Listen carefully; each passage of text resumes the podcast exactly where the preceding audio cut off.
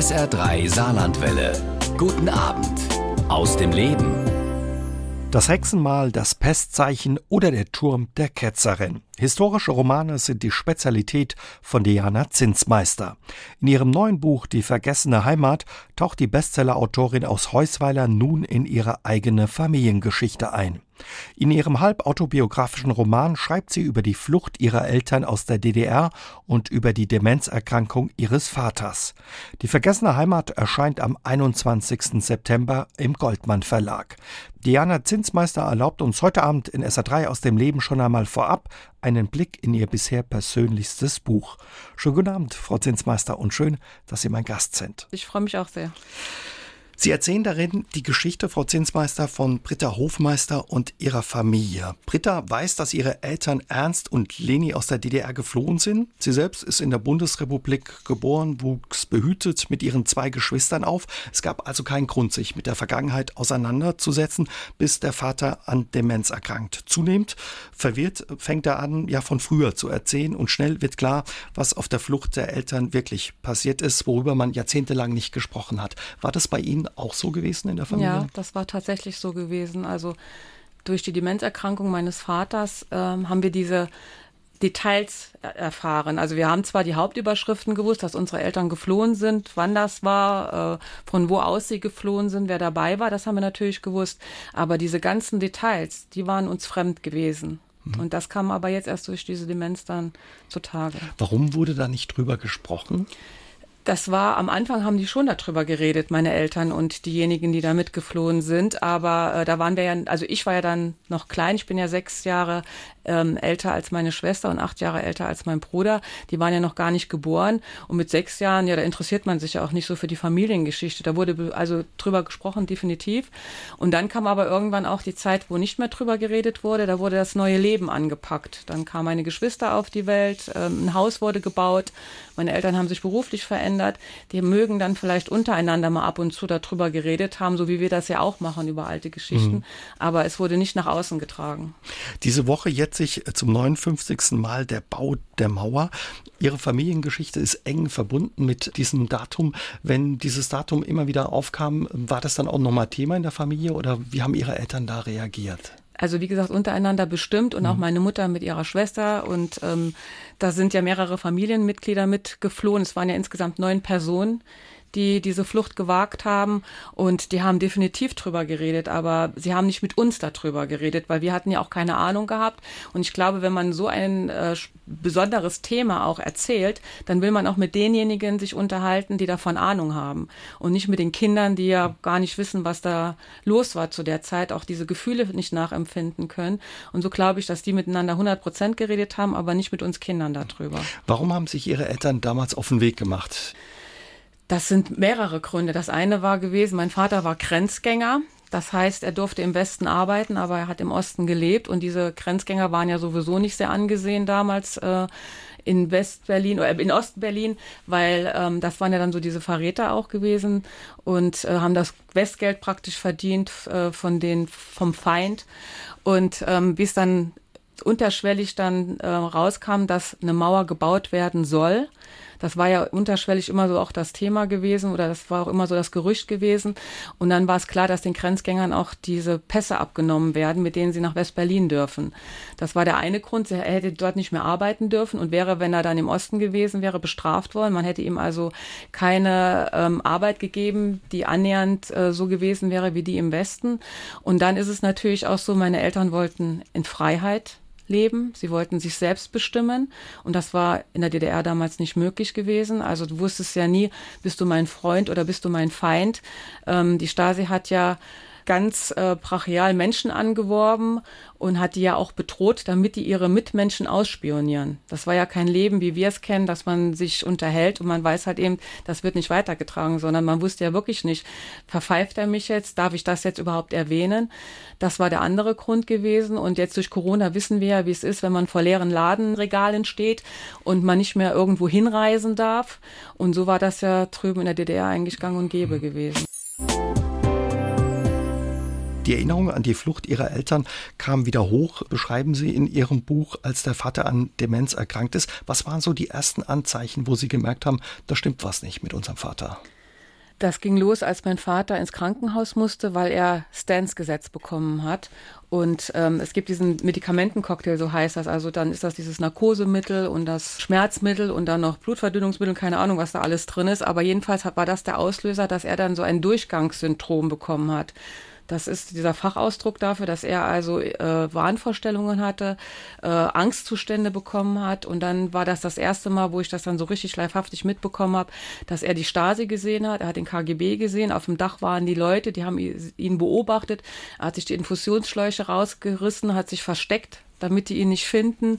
Und ähm, von da an ging es eigentlich richtig los dann. Ne? Da war ein, das war so der, der Moment gewesen, wo wir wussten, da ist irgendwas im Argen, aber die Ärzte haben das halt eben noch so ein bisschen beschwichtigt, weil sie sagten, wenn die Medikamente sich ausgeschlichen haben, dann wird das schon wieder. Aber mhm. es ist nicht mehr geworden dann. Sie schreiben auch in Ihrem Buch, hatte auch immer wieder so helle Momente, wo man dann dachte, naja, so eine schwere Erkrankung kann das nicht sein, wo man das auch ein Stück weit weggeschoben hat wieder, ne? ja, nicht glauben wollte. Ja, natürlich. Wir haben das dann also teilweise tatsächlich auf die Medikamente äh, geschoben, auf, auf die Erkrankung unseres Vaters.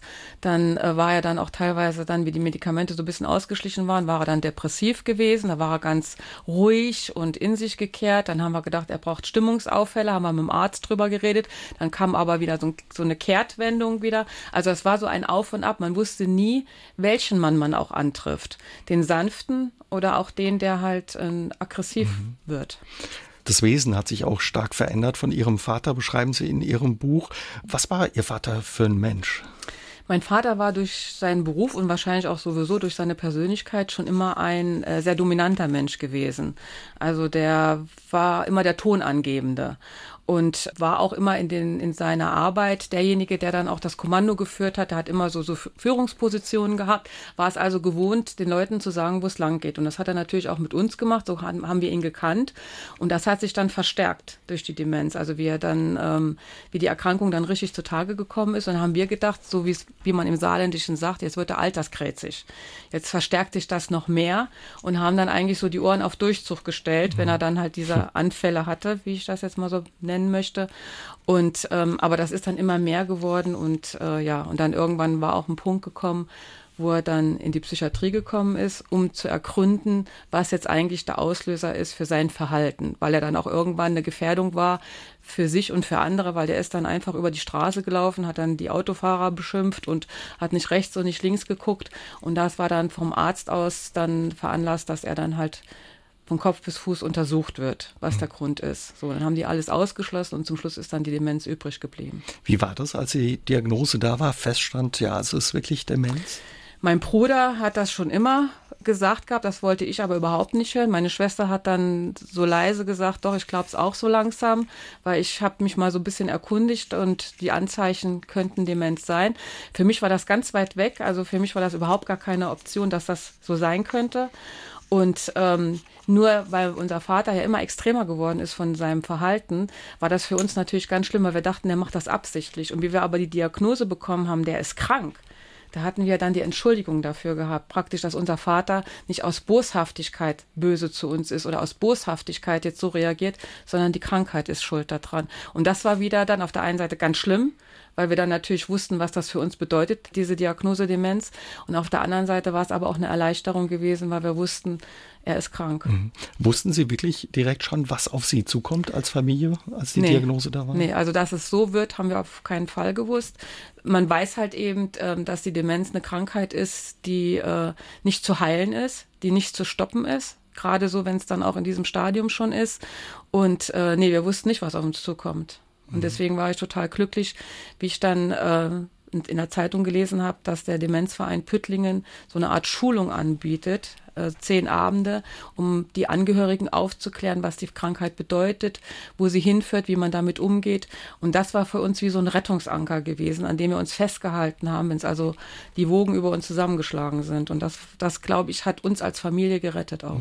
Sie beschreiben das in Ihrem Buch auch. Britta geht mit ihren Geschwistern eben auch ähm, ja zu diesem Verein und trifft da auf andere. Ne? Mhm. Also wo man merkt, man ist nicht allein mit der genau, Krankheit. Genau, das ist ganz wichtig, weil man steht da auf einmal wie vor einer Mauer, sieht nicht rechts und nicht links und denkt, man ist alleine. Und dann, wenn man dann, wir hatten jetzt Gott sei Dank das Glück, dass wir drei Geschwister waren, die diese Krankheit mitgemacht haben und meine Mutter dann noch. Und also aus vier Perspektiven, aber das ist auch das Schwierige, wenn sie vier verschiedene Perspektiven haben und die haben sie, weil jeder sieht nur seinen Blickwinkel, dann ist das total schwer. Und äh, wie wir dann in dieser Schulung drin waren und haben dann von denen die Ansichten gehört und so, da haben wir gewusst, Mensch, es geht anderen genauso. Und das war eine, beruhigend auch gewesen. In Ihrem Buch gibt es zwei Erzählstränge. Zum einen ja in der Gegenwart, wo eben die Erkrankung des Vaters, die Demenzerkrankung immer wieder hochkommt und er sich erinnert, zurückblickt auf diese Flucht. Ihr Vater selbst, Sie haben das erlebt mit Ihrem Vater, hat sie verwechselt mit ihrer Mutter. Dachte, sie wären die Mutter und hat, wollte mit Ihnen immer wieder die Flucht planen und durchsprechen. Wie war das für Sie, Frau Zenzmeister? Zuerst mal sehr unwirklich, weil ich habe gedacht, der, der würde mich veräppeln. Also das war für mich sowas Abstraktes gewesen. Und ähm, das ist ja dann in der Psychiatrie, ist das das erste Mal gekommen, wo er mit mir diesen Fluchtplan durchgegangen ist, den er mir dann auch aufgezeichnet hat. Und der Arzt hatte noch zu mir gesagt, sprechen Sie ihn aber nicht auf die Erkrankung an, sondern lassen Sie es einfach laufen. Und dann habe ich das äh, auch laufen lassen, habe ihm dann zugehört, aber ich war wie vor den Kopf gestoßen dann. Ich konnte das wirklich nicht begreifen. Und dann waren wir ähm, in diesem Demenzverein gewesen, in dieser Art Schulung. Und dann sagte man uns dort auch, man darf ihn dann nicht mit dieser Krankheit konfrontieren, sondern einfach dann mitspielen mhm. praktisch, weil ähm, man würde sie dann total verunsichern. Sie merken ja, dass irgendwas nicht stimmt, aber sie können das ja nicht greifen. Und dann war das nachher, für mich war das dann ja, war das total spannend gewesen, was er mir alles erzählt, weil das waren natürlich so Feinheiten, die sie bei der Flucht geplant hatten und, und was sie alles überlegt haben und an was sie alles denk, gedacht haben und denken mussten. Das war für mich also total spannend gewesen, dem dann zuzuhören. Wie haben Ihre Eltern die Flucht geplant? Das war eine große Gruppe, die da fliehen wollte. Neun Personen, damals die größte Gruppe bis ja, dato. das war die größte Gruppe, die damals nach, also dem Bau der Mauer, wie es losging, ähm, geflohen ist. Es waren sieben Erwachsene und zwei Kinder, fünf und sechs Jahre alt. Und ähm, ja, die haben das also ganz akribisch geplant. Und äh, zuerst war nicht klar, wer alles mitgeht, weil nicht jeder wollte zuerst fliehen, aber dann kamen gewisse Umstände, die ich auch im Buch beschreibe, warum es dann doch so weit gekommen ist. Und es war eine ganz kurze Zeitspanne, weil äh, die haben gewusst, wenn die Grenze dicht ist mit Stacheldraht und sie machen vielleicht noch Minen hin, dann ist es vorbei. Es war schon Stacheldraht da. Sie haben beobachtet, äh, in, sie haben im Sperrbezirk gewohnt. Das war denen ihr Glück gewesen, also sehr dicht an der Grenze, 500, in einem 500 Meter Radius. Und ähm, sie haben dann nachts beobachtet, wie dann also die spanischen Reiter aufgestellt wurden, wie dann diese diese Stacheldrahtrollen aufgerollt wurden und festgemacht wurden. Und ähm, sie haben das komplett durchgespielt. Die haben das, also sie haben auch gesagt, wenn einer ums Leben kommt oder wenn einer hängen bleibt im Stacheldraht, die anderen laufen weiter. Das Risiko war real genau. und bestand auch. Auf jeden Fall. Es war auf jeden Fall so, weil da waren ja die Grenzsoldaten, die ja da auch äh, Streife gegangen sind. Und die haben dann durch einen besonderen Zufall, haben die ein Zeitfenster ausmachen können, in dem äh, die Grenze in diesem Bereich, wo sie rüber wollten, unbewacht war für eine gewisse Anzahl Minuten. Eine ganz enge Zeitspanne. Und ähm, das haben sie dann durch Zufall rausgekriegt. Und dadurch äh, wussten sie halt eben, da kommen wir rüber. Aber sie haben abgemacht, wenn irgendwas passiert, die anderen laufen weiter, weil es nützt ja keinem, wenn der dann zurückgeht und denjenigen rettet. Nur am Küchentisch äh, lässt sich alles super gut planen. Aber wenn es dann soweit ist und es ist dann soweit gekommen, dass jemand im Stacheldrahtzaun hängen geblieben ist und dann reagiert man doch anders. Mhm. Ähm, man fiebert richtig mit. Also das ist spannend, wirklich, ja, äh, wie, Sie, wie Sie das beschreiben. Und man hofft, dass ja Ihre Eltern, die damals so unheimlich jung waren, mhm. mit den restlichen diese Flucht schaffen. Und das, das gelingt auch. Damals Ihre Eltern, wie auch viele andere, mussten viel zurücklassen. Vor allen Dingen auch ja Teile der Familie, die nicht mitgekommen sind oder gesagt haben, uns ist das zu riskant. Mein Vater hatte das Glück, dass seine beiden Brüder mit den Frauen und seine Mutter mitgeflohen sind. Aber bei meiner Mutter war es so gewesen, dass ihre eigene Mutter und ihr Bruder mit seiner Familie nicht mitgeflohen sind, weil meine Oma gesagt hat, einen alten Baum versetzt man nicht oder verpflanzt man nicht. Und die hat dann sich geweigert. Und das war natürlich ganz, ganz schlimm für meine Mutter gewesen. Mhm. und ähm, das war auch dann so dieses Auf und Ab, ähm, dass sie auch dann teilweise gesagt hat, sie geht nicht mit. Und äh, dann aber letztendlich ist sie dann doch mitgezogen worden von den anderen. Und ähm, aber das ist ganz schlimm, wenn man ähm, sein Hab und Gut zurücklässt, ist schon schlimm genug. Das sind ja auch viele Erinnerungen, die man dann zurücklassen muss, auf die man dann verzichten muss. Aber wenn man dann seine Mama zurücklassen muss, das ist natürlich ganz schwer. Wahrscheinlich was, was ihre Mutter auch ein Leben lang begleitet hat. Auf jeden ne? Fall. Und je älter sie wird, desto schlimmer ist es auch für sie. Und ähm, ja, wir, deswegen versuchen wir auch so oft wie möglich dann in ihre Heimat noch zu fahren, aufs Eichsfeld, wo sie ja herkommt, äh, und äh, dass sie das dann alles immer noch sieht. Aber ja, es ist, also ich kann mir das gar nicht vorstellen, das ist was, was meine Eltern auf sich genommen haben, damit wir in Freiheit aufwachsen dürfen. Das ist unglaublich. Und neben der Flucht, Frau Zinsmeister, Ihrer Eltern aus der DDR geht es da eben auch um die Demenzerkrankung Ihres Vaters. Sie haben schon gesagt, der Vater hat sich sehr verändert. Wie hat sich sein Wesen da verändert, neben der Tatsache, dass er aggressiv wurde? Er ähm, hat einen ganz anderen Geschmackssinn gehabt. Also zum Beispiel, der wusste nicht mehr, dass er was gegessen hat. Und ähm, da hat auch komische Kombinationen gegessen, also Leberwurst mit Honig oder so und auch mehr so in sich reingestopft, also nichts mehr genossen, sondern einfach nur reingestopft, ohne Sinn und Verstand und ohne überhaupt einen Blick für die Menge zu haben. Dann war er sehr müde gewesen, also er hat seine Zeit sehr oft ähm, im Bett verbracht und ist auch direkt immer eingeschlafen und ähm, hat sich auch nicht mehr gepflegt. Also das war auch sowas, er hat dann ganz nach dem Schlafanzug da gesessen und war schlecht zu motivieren, äh, sich umzuziehen. Da hat das auch gar nicht mehr so gesehen oder hat dann Fernsehen rumgezappt und ganz extrem laut gemacht. Das waren so viele Kleinigkeiten, äh, die sich dann gezeigt haben, wie er sich verändert. Mhm. Abgesehen davon, dass er im, im Schlafanzug am Gartenzaun gestanden hat und mit der Nachbarschaft gepöbelt hat. Also das waren so viele Sachen gewesen. Womit hängt das all, all zusammen? Zum Beispiel mit diesem Geschmackssinn, der sich da verändert, dass man Leberwurst mit Honig oder Marmelade isst? Da müssen Sie jetzt einen Fachmann fragen, mhm. das weiß ich nicht, aber das hatten sie uns im Demenzverein. Deswegen rate ich jedem, dort so eine Schulung zu machen. Das hatten sie uns schon dort gesagt und auch vorgewarnt, wundern Sie sich nicht, wenn das so und so kommt, der Geschmackssinn verändert sich. Vielleicht haben Sie auch gar keinen Geschmackssinn mehr und machen einfach das nur aufs Brot drauf und spüren diesen oder schmecken diesen, diesen Geschmack von Leberwurst und Honig gar nicht, sondern sie streichen einfach nur was drauf. Er war auch nicht mehr fähig gewesen, Geschirr hinzustellen. Also der hat das dann irgendwie übereinander gebaut und nebeneinander hingestellt.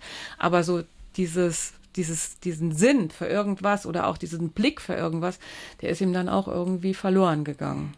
Sie haben Ihren Vater mit Ihrer Mutter und Ihren beiden Geschwistern, Ihrer Schwester und Ihrem Bruder eng und sehr intensiv äh, betreut. Wie war das für Sie als Familie zu sehen, ja, wie sich der Vater verändert und quasi ja seine Persönlichkeit da auch verloren geht?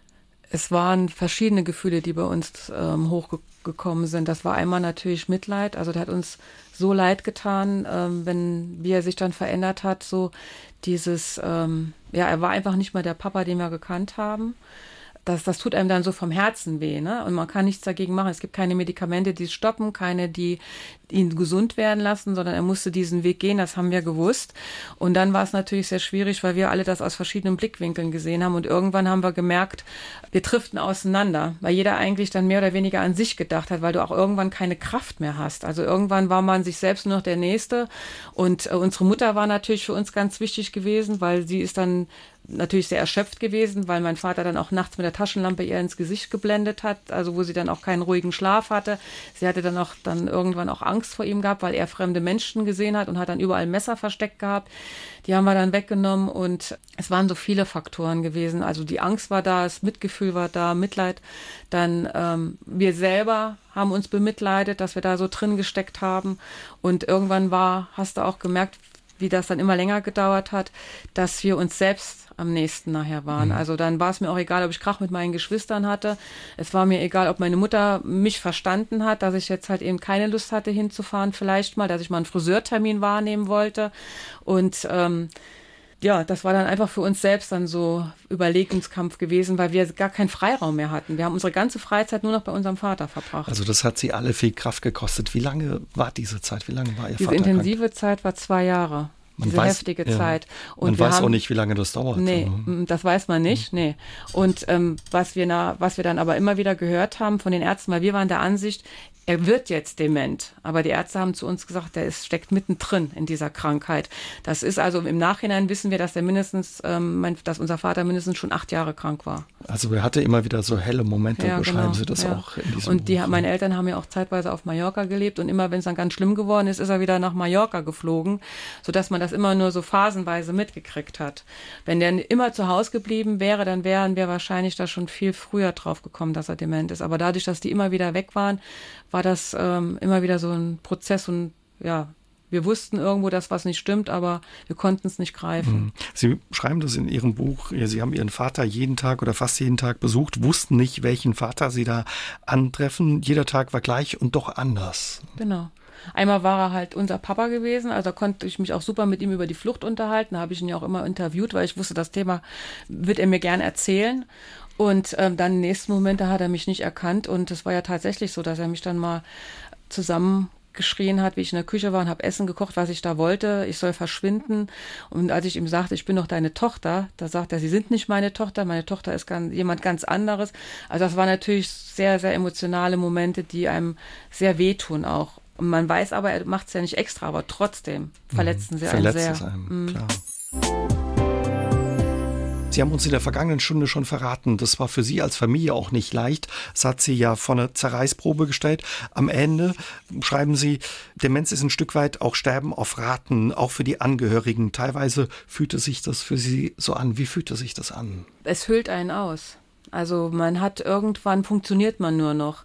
Und ähm, ja, es sind diese ganzen Gefühle, die über einen hinein, übereinbrechen. Also das ist natürlich, wie ich vorhin sagte, dieses Mitleid und dann diese Trauer auch, weil man weiß, wohin der Weg führen wird. Dass man nicht helfen kann, ist ganz furchtbar. Man versucht zu helfen, aber der Kranke merkt das nicht. Also es gab dann auch so eine Situation, wo mein Vater nicht aufstehen wollte und wir hatten aber einen dringenden Arzttermin. Und dann habe ich auch zu ihm gesagt, meine Güte, seit 18 Monaten kümmern wir uns um dich und jetzt mach doch mal, mach doch mal das, was wir sagen. Ne? Und dann hat er mich groß angesehen, hat gesagt, ich weiß gar nicht, was du willst, mir geht's wunderbar. Ich bin doch nicht krank oder irgendwas. So, der, die Kranken merken das nicht.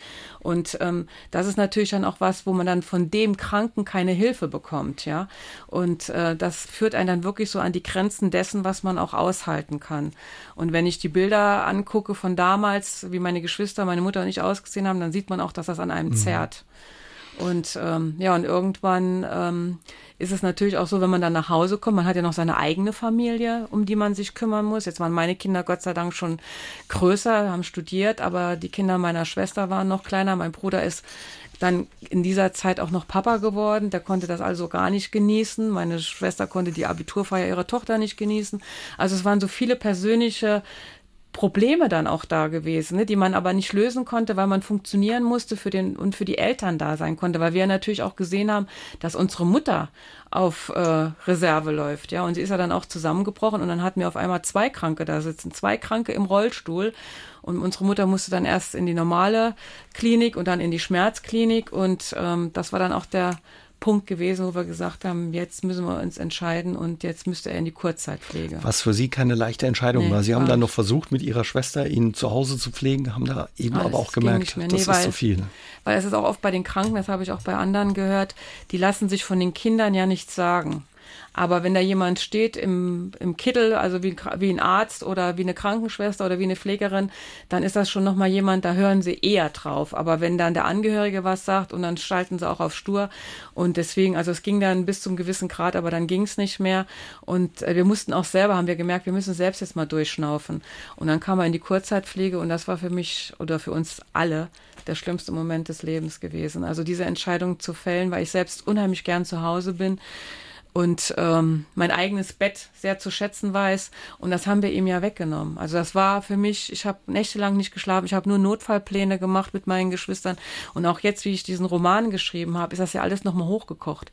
Ich musste ja praktisch mir die Schuhe überstülpen, die ich ja schon vor vier Jahren ausgezogen habe. Mhm. Und da muss ich sagen, da bin ich meinen Geschwistern unendlich dankbar, dass sie das mit mir gemacht haben. Wir haben uns also ganz oft getroffen und haben uns auch darüber unterhalten, wie es dann damals war, dass ich auch diese verschiedenen Blickwinkel in dem Buch beschreiben kann, nicht nur von meiner Seite, sondern auch von den, von Marco und von Manuela. Und ähm, auch meine Mutter habe ich ganz viel interviewt und das kocht dann natürlich immer wieder hoch und dann kommt immer wieder das schlechte Gewissen zutage. Also es war nicht einfach gewesen, aber es war auch für uns ein, ein Prozess, der uns noch mal enger zusammengeschweißt hat. Man merkt Ihnen das auch heute Abend an, dass Sie das noch bewegt, auch ja, nach total. so vieler Zeit, ja, wenn Sie also darüber sprechen. Immer noch, ja.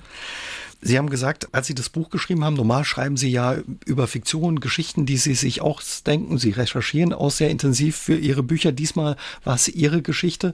Ist noch mal was anderes dann, oder? Ja, sehr. Ist natürlich was anderes, klar.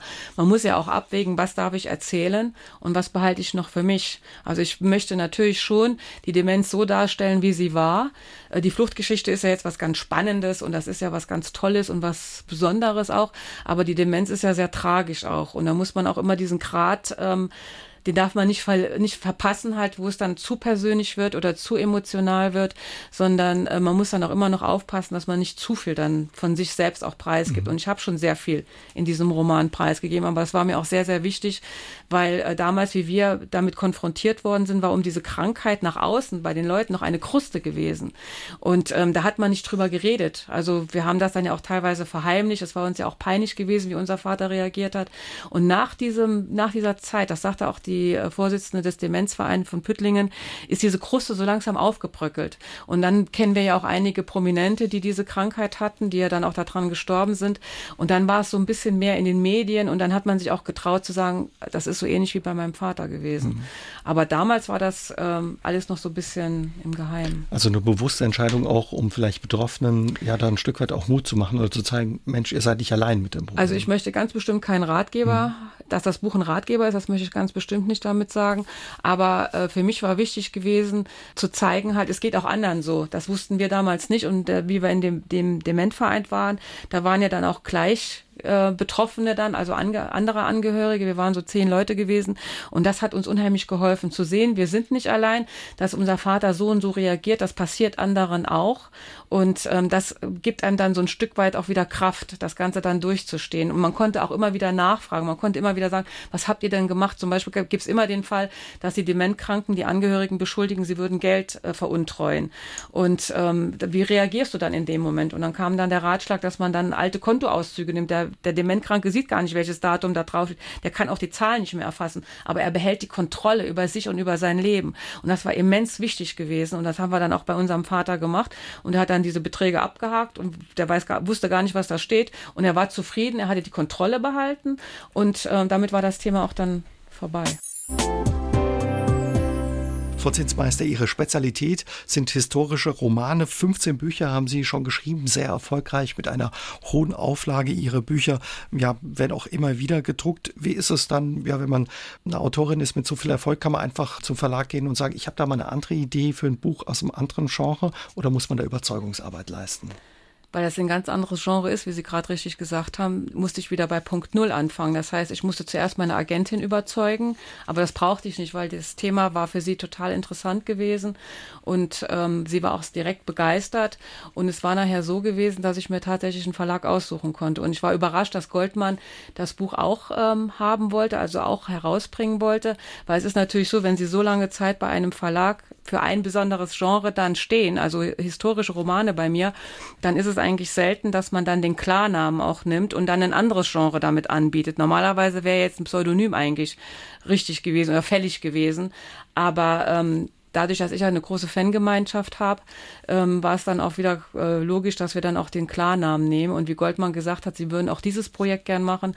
Da bin ich dann auch dann zu Goldmann mhm. gegangen, weil ich gesagt habe, ich habe da so tolle Leute um mich drumherum, die kenne ich jetzt seit äh, 14 Jahren und ich wäre ja dumm, zum anderen Verlag zu gehen. Also wir kennen uns so gut und so persönlich und das war, ist jetzt auch so eine tolle Zusammenarbeit gewesen. Deswegen bin ich da echt froh, dass der Goldmann Verlag dann auch diesen besonderen Roman jetzt herausbringt. Sie haben Ihre Leserinnen und Leser angesprochen, Ihre treuen Fans, die Sie kennen eben von den historischen Romanen. Macht man sich da Gedanken, ob das ankommt oder ob die dann enttäuscht sind, weil es ja ein ganz anderes Genre ist?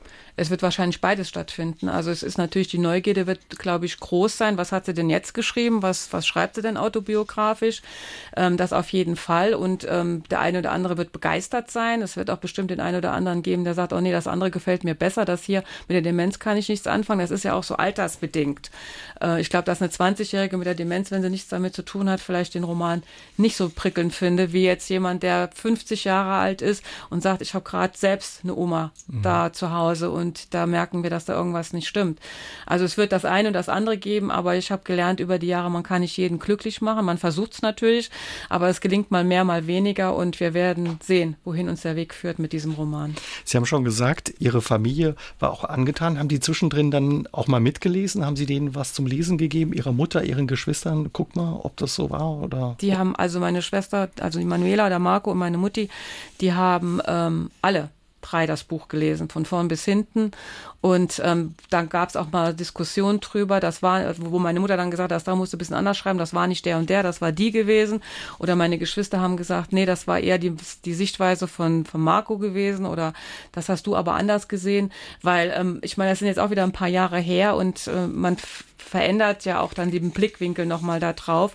Und deswegen war ich total glücklich, dass diese drei Personen da mit mir ganz eng zusammengearbeitet mhm. haben. Es ist Ihre Geschichte, eine besondere Geschichte. Fiebert man da dem Erscheinungstermin besonders entgegen oder ist man da noch nervöser als sonst, Frau Zinsmeister? Also ich bin bei jedem Termin, äh, wenn es um meinen neuen Roman geht, Erscheinungstermin nervös, weil man natürlich dann wissen will, was die Leserschaft davon hält, ganz klar. Aber hier ist es jetzt nochmal so was anderes, ja, weil es ist jetzt auch was Besonderes, ähm, wenn jetzt der Rest der Familie, ich meine, da sind ja auch noch ein paar Cousins und Cousinen und äh, auch die eine Cousine, die mitgeflohen ist als Sechsjährige, die ist natürlich gespannt auf den Roman und äh, ja, da bin ich auf deren Meinung. Also da bin ich wirklich gespannt, was die dann davon halten. Und äh, ja, die Premierenlesung wird wieder besonders sein, weil dann auch vom Verlag einige ankommen, die dann dabei sein möchten. Und es wird äh, meine Mutter dabei sein, meine Geschwister sind dabei. Und das wird dann schon was ganz Besonderes, denke ich. Sie haben auch wieder ja für Ihr neues Buch viel gewühlt und haben sich auf Spurensuche gemacht. Frau Zinsmeister, Sie sind sogar zusammen mit Ihrer Mutter und Ihrer Cousine, die bei der Flucht äh, damals dabei war und sechs Jahre alt war, nach Berlin gereist. Fast auf den Tag, genau 57 Jahre nach der Flucht Ihrer Eltern aus der ehemaligen DDR. Wie war das für Sie? Bestimmt ein bewegender Moment, oder? Ja, für mich war das sehr bewegend äh, mit dem Wissen um diese Geschichte. Ich habe ja dann also ja schon einige Gespräche mit meinem Vater damals noch geführt und äh, mit meiner Mutter natürlich auch sehr intensiv darüber gesprochen, auch mit meiner Cousine. Und wie wir dann an dem Ort des Geschehens war und auch die Reaktion meiner Mutter und meiner Cousine beobachten konnte, war das für mich natürlich sehr ergreifend gewesen. Und auch für die beiden war das was ganz Besonderes, nach 57 Jahren, wie Sie gesagt haben, nochmal dahin zurückzukehren. Und vor allen Dingen auch ähm, hat, man hat richtig gesehen, wie das ähm, im Kopf meiner Mutter arbeitet, ne? wie sie sich das dann nochmal alles vorgestellt hat. Das war damals so gewesen, es hat sich ja auch viel verändert in der Zeit. Und äh, das alles nochmal wieder zu erkennen. Wir waren dann auch in dem Notaufnahmelager in Marienfelde, wo sie sagte, ich hatte das alles viel größer in Erinnerung dann und haben dann dort auch eine Führung mitmachen dürfen. Und ähm, das war also ganz besonders gewesen, weil es war ja auch nicht einfach so, dass man da hingekommen ist, sondern man war automatisch im Westen, sondern man mhm. musste ja wirklich erstmal verschiedene Stationen durchlaufen von den Alliierten. Man ist ja auf Herz und Nieren geprüft worden, ob man nicht doch ein Spion war oder eine Spionin war. Und ähm, das war natürlich dann alles nochmal da präsent gewesen, wo meine Mutter dann auch dann äh, alles dann nochmal erzählt hat und wo die Erinnerungen auch nochmal zurückgekommen sind. Und Sie haben wir verraten, nach 57 Jahren war das das erste Mal, dass Ihre Mutter wirklich auch wieder in Berlin war. Ne? Genau. All die Jahre sind Sie offenbar da nicht hingefahren. Ja, das war immer ein Thema gewesen, dass mein Vater immer sagte, irgendwann, das ist ja so das Übliche, dass man sagt, später mal, später mal und irgendwann ist es dann zu spät. Und äh, so war es jetzt hier auch der Fall gewesen. Und wie meine Mutter sich dann erholt hatte nach dem Tod unseres Vaters, habe ich gesagt, jetzt fahren wir zwei dann dorthin. Und es war dann tatsächlich fast, also 57 Jahre später gewesen. Und ähm, das hat sie auch, glaube ich, sehr genossen in dem Sinn, dass sie halt diese Erinnerungen, dass die alle nochmal zurückgekommen sind. Viele waren in ihr drinne vergraben. Das geht einem ja selbst so. Und jetzt in irgendwelchen Schubläden hat man dann die Erinnerungen und dann durch solche äh, Impulse kommen die dann nochmal raus. Und ähm, das war schon sehr bewegend. Wie sind Ihre Eltern dann eigentlich in Saarland gekommen? Sie sind ja in Liebach aufgewachsen. Genau, ich, meine Mutti war ja schwanger mit mir und hat es Gott sei Dank nicht gewusst, sonst wäre sie nämlich nicht geflohen und ich wäre dann in der DDR groß geworden. Die hatten also zwei Möglichkeiten gehabt, weil durch diese Flüchtlingswelle waren ja viele Landstriche, also viele Bundesländer schon überfüllt mit Flüchtlingen und Bayern und Saarland waren noch die beiden einzigen Bundesländer, wo noch Kapazitäten frei waren. Und sie mussten sich eigentlich von heute auf morgen entscheiden, wohin sie wollten. Und ähm, dann haben sie gesagt, halt Saarland. Das haben sie nicht gekannt. Und äh, das hat meine Mutter aber dann nachher, wie sie dann hier war, auch äh, für richtig empfunden, weil das Saarland gleich Thüringen. Und meine Mutter stammt ja von Thüringen. Eichsfeld liegt ja auch in Thüringen. Und das hat sie dann an ihre Heimat erinnert. So die Wälder, das Grün, die Hügel, die paar Berge, die wir hier haben und ähm, das ländliche und da hat sie gesagt, hier kann ich bleiben und so sind wir dann ins Saarland gekommen, mhm. Gott sei Dank. Und offenbar haben Sie sich über all die Jahre hier auch wohlgefühlt. Ne? Ja, genau, auf jeden Fall. Mein Vater hat ja sind. überall gearbeitet und sie hätten auch die Möglichkeit gehabt, nach Emden zu gehen, aber das äh, wollte meine Mutter nicht, einfach tatsächlich wegen der Landschaft. Weil das war das Heimweh. Ähm, das wurde dann ein bisschen eingedämpft hier. Ein Teil der Familie lebte weiterhin in der DDR. Wie war es dann äh, für Ihre Mutter, Ihre Eltern, als die Mauer 89 fiel? Ja, dann war natürlich äh, viel DDR-Besuch hier. Also dann kamen viele Cousinen und Cousins, die sind dann äh, natürlich hierher gekommen zu uns und haben uns dann auch besucht. Und dann dieses frei. Also du kannst fahren, wann du willst und wie du willst. Du musst nicht dann erst eine Erlaubnis haben und beantragen. Das war ja früher ganz schwer gewesen. Das war ja immer auch so ein Zeitfenster, in dem man sich dann bewegen musste.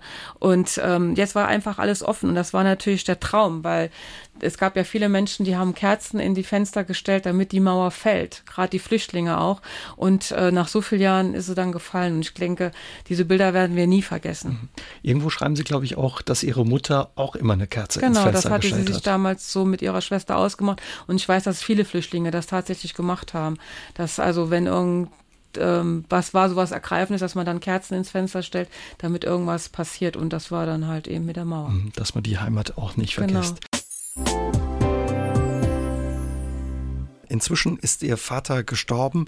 Was empfinden Sie Ihren Eltern gegenüber? Wenn Sie jetzt das auf die Fluchtgeschichte mhm. beziehen, äh, ja, große Dankbarkeit. Ich, meine Geschwister und auch die anderen, der Rest der Familie, also meine Cousinen und Cousins, sind in Freiheit und in Demokratie aufgewachsen. Und das ist natürlich ein ganz großes Geschenk. Und wenn man diese Geschichte liest und das alles mitbekommt, was die da auf sich genommen haben, ja, das ist unglaublich. Ich glaube nicht, dass viele diesen Mut gehabt hätten, mit neun Personen über Stacheldraht und unter Stacheldraht durch. Und ja, also das war schon eine großartige Leistung und eine wahnsinnige Leistung gewesen. Da blicken Sie heute wahrscheinlich mit all dem, was Sie über die Geschichte erfahren haben, nochmal anders auf das, was Ihre Eltern da riskiert haben. Ja, es ist tatsächlich so. Ich sehe das mit einem ganz anderen Auge jetzt, mit einem ganz anderen Blick, äh, was meine Eltern da geleistet haben. Und ähm, also das, das einzige Wort, was mir einfällt, ist eigentlich Dankbarkeit. In Ihrem Nachwort schreiben Sie, Ihrer Mutter war es immer wichtig, ja, dass sie ihre Heimat nicht vergessen hat, auch wenn das Buch heißt Die vergessene Heimat. Wenn nicht über die Flucht gesprochen wurde, die Heimat Thüringen der Mutter äh, spielte offenbar immer eine Rolle in ihrer Familie. Immer noch, heute noch. Ich meine, ihre Schwester war ja auch dabei, die ist ja auch mitgeflohen. Und die war ja mit dem Bruder meines Vaters verheiratet. Also zwei Schwestern haben zwei Brüder geheiratet. Und äh, da haben die sich natürlich immer darüber unterhalten. Das war so ein Stück, ja, äh, Heimat hierher zu holen auch. Ich meine, sie haben in, im, im Saarland eine neue Heimat gefunden in Lebach und da waren sie auch ganz glücklich und äh, ist ja auch alles gut gegangen. Aber diese Heimat, wo die Mama war und wo die anderen Geschwister oder der Bruder ist mit seiner Familie und auch die anderen Angehörigen, das bleibt natürlich immer in der Erinnerung. Das war meiner Mutter extrem wichtig zu sagen, wir haben unsere Heimat nie vergessen, die war immer präsent gewesen. Wurden Sie damals auch angefeindet, als Sie hier ankamen als Flüchtlinge? Angefeindet würde ich jetzt nicht sagen, aber wir waren Flüchtlingskinder. Also ich bin ja in Lebach in dem Auffanglager dort, in dem Landeswohnsiedlung bin ich ja groß geworden, da habe ich ja zehn Jahre gewohnt und das war schon so ein Areal für sich gewesen. Also da sind die Kinder, die, die Lebacher Kinder, die haben dann schon mit uns nicht gespielt, aber es hat mir jetzt nichts geschadet, denke ich halt. Ich bin äh, so groß geworden und äh, ist gut so halt. Aber es war schon ein anderes Großwerden als Flüchtlingskind, glaube ich, wie jetzt als äh, Lebacher Kind, mhm. wenn man da geboren. Das prägt wahrscheinlich einfach dann. Kann sein, ja. Sie haben mir das letzte Mal verraten, als Sie bei mir zu Gast waren in SA3 aus dem Leben, wenn ein Buch fertig ist, dann haben Sie zwei Rituale. Das eine ist, Sie räumen in der Regel immer Ihre Küche auf und dann wird gestrichen ein Raum. Das letzte Mal war es die Küche und glaube ich das Gästebad. Was wurde diesmal verändert? Hat eine neue Farbe gekriegt? Das, wurde Zimmer meiner, das Zimmer meiner Tochter ist zum Gästezimmer umfunktioniert worden. Sie ist ja nicht mehr, also sie lebt ja nicht mehr bei uns. Ähm, und ist Flügge geworden und äh, da habe ich dann das Zimmer umgestrichen, habe es zum Gästezimmer gemacht tatsächlich. Ja. Also braucht man dann einfach nochmal Bewegung oder den ja, Kopf freikriegen? man muss den Kopf freikriegen tatsächlich. Also es ist wirklich so, dass man dann äh, sich körperlich betätigen muss, weil man sitzt ja Stunde um Stunde und ich arbeite ja ganz viel auch nachts äh, am Schreibtisch und hat nur diesen Kopf voll mit seiner Fantasie, mit seinen Ideen und äh, versucht dann einer Geschichte Leben einzuhauchen und da braucht man nachher braucht man dann was tatkräftiges irgendwas, was man dann machen kann. Sitzen Sie im Moment schon wieder an einem neuen Buch? Ja, ich sitze tatsächlich an dem äh, nächsten historischen Roman. Der sollte eigentlich letztes Jahr schon geschrieben werden ähm, und dieses Jahr rauskommen, aber dann kam die vergessene Heimat dazwischen. Und ähm, der Roman davor hat ja mit der Alchemie zu tun und hat in Stuttgart gespielt und dieser Roman spielt auch in Stuttgart, ist aber keine Fortsetzung, aber hat trotzdem mit diesem anderen Roman zu tun. Also was ganz Spannendes und ich freue mich riesig, äh, dem jetzt auch Leben einzuhauchen. Und ja, der Abgabetermin ist schon wieder in absehbarer Zeit. Das letzte Mal haben Sie auch gesagt, also ist immer ganz gut, wenn so ein bisschen Druck dabei ich ist. Ich brauche also, den Druck tatsächlich. Ich brauche den. Ich verplempere sonst immer ganz viel Zeit und kann ein Kapitel 30 Mal korrigieren. Und wenn dann der Druck immer mehr wächst und dann konzentriere ich mich auf das Wesentliche und dann geht's los, dann flutscht das. Was ist so der Ausgleich zu dem Druck? Haben Sie zum Beispiel selbst Zeit äh, zum Lesen? Und wenn ja, was lesen Sie da? Ja, natürlich lese ich. Vor allen Dingen lese ich die Romane meiner lieben Kolleginnen und Kollegen und momentan lese ich einen Bestseller äh, von meiner lieben Kollegin und auch Autorenfreundin Stefanie Schuster, der, der heißt Die Wunderfrauen. Und der spielt ähm, in der Zeit der 50er in dieser Aufbruchstimmung und man kann so zwischen den Zeilen richtig so dieses ähm, neue lesen, also diese Musik, die aus Amerika rüberschwappt und die Petticoats und das sieht man alles so bildhaft vor sich. Ein ganz großartiger Roman. Meine Mutter hat ihn auch gelesen. Sie sagt, sie fühlt sich so richtig versetzt in ihre Kind, in ihre Jugend und also die Wunderfrauen großartig. Der erste Band einer Trilogie. Da bin ich jetzt gerade dabei. Und wirklich auch ein tolles Buch ist eben Ihr eigenes Buch, Die vergessene Heimat. Wir sagen es nochmal, am 21. September erscheint es im Goldband Verlag. Und auch wenn Sie schon viele Bücher geschrieben haben, haben Sie ja gesagt, Sie sind nervös, weil Sie gehen danach auch auf Lesetour, auch hier im Saarland. Am 25. Oktober, glaube ich, ist Premierenlesung. Nee, am 22. 22. Oktober ist ein Donnerstag, ist große Premierenlesung in Lebach in der Stadthalle. Und der Veranstalter ist die Buchhandlung Anne Treib. Da gibt es auch die Karten zu kaufen. Es sind schon etliche weg, obwohl wir noch keine Reklame gemacht haben. Und am 25.10., das ist ein Sonntag, ist eine Matinee-Lesung in Heusweiler im Rathaus. Diese äh, Veranstaltung ist ohne Eintritt, aber man muss sich bei beiden Veranstaltungen anmelden wegen unserer momentanen Situation damit man auch einen Platz bekommt. Mhm. Infos findet man auf ihrer Webseite. Genau. Wenn man einfach nach Diana Zinsmeister genau. guckt, findet man das. Viel Erfolg für das Buch, was jetzt kommt Vielen und Dank. auch viel Erfolg für das Buch, das Sie gerade schreiben. Und danke für Ihren Besuch, Frau Zinsmeister. Ich danke Ihnen für die Einladung. SR3 aus dem Leben. Immer dienstags im Radio, danach als Podcast auf sr3.de.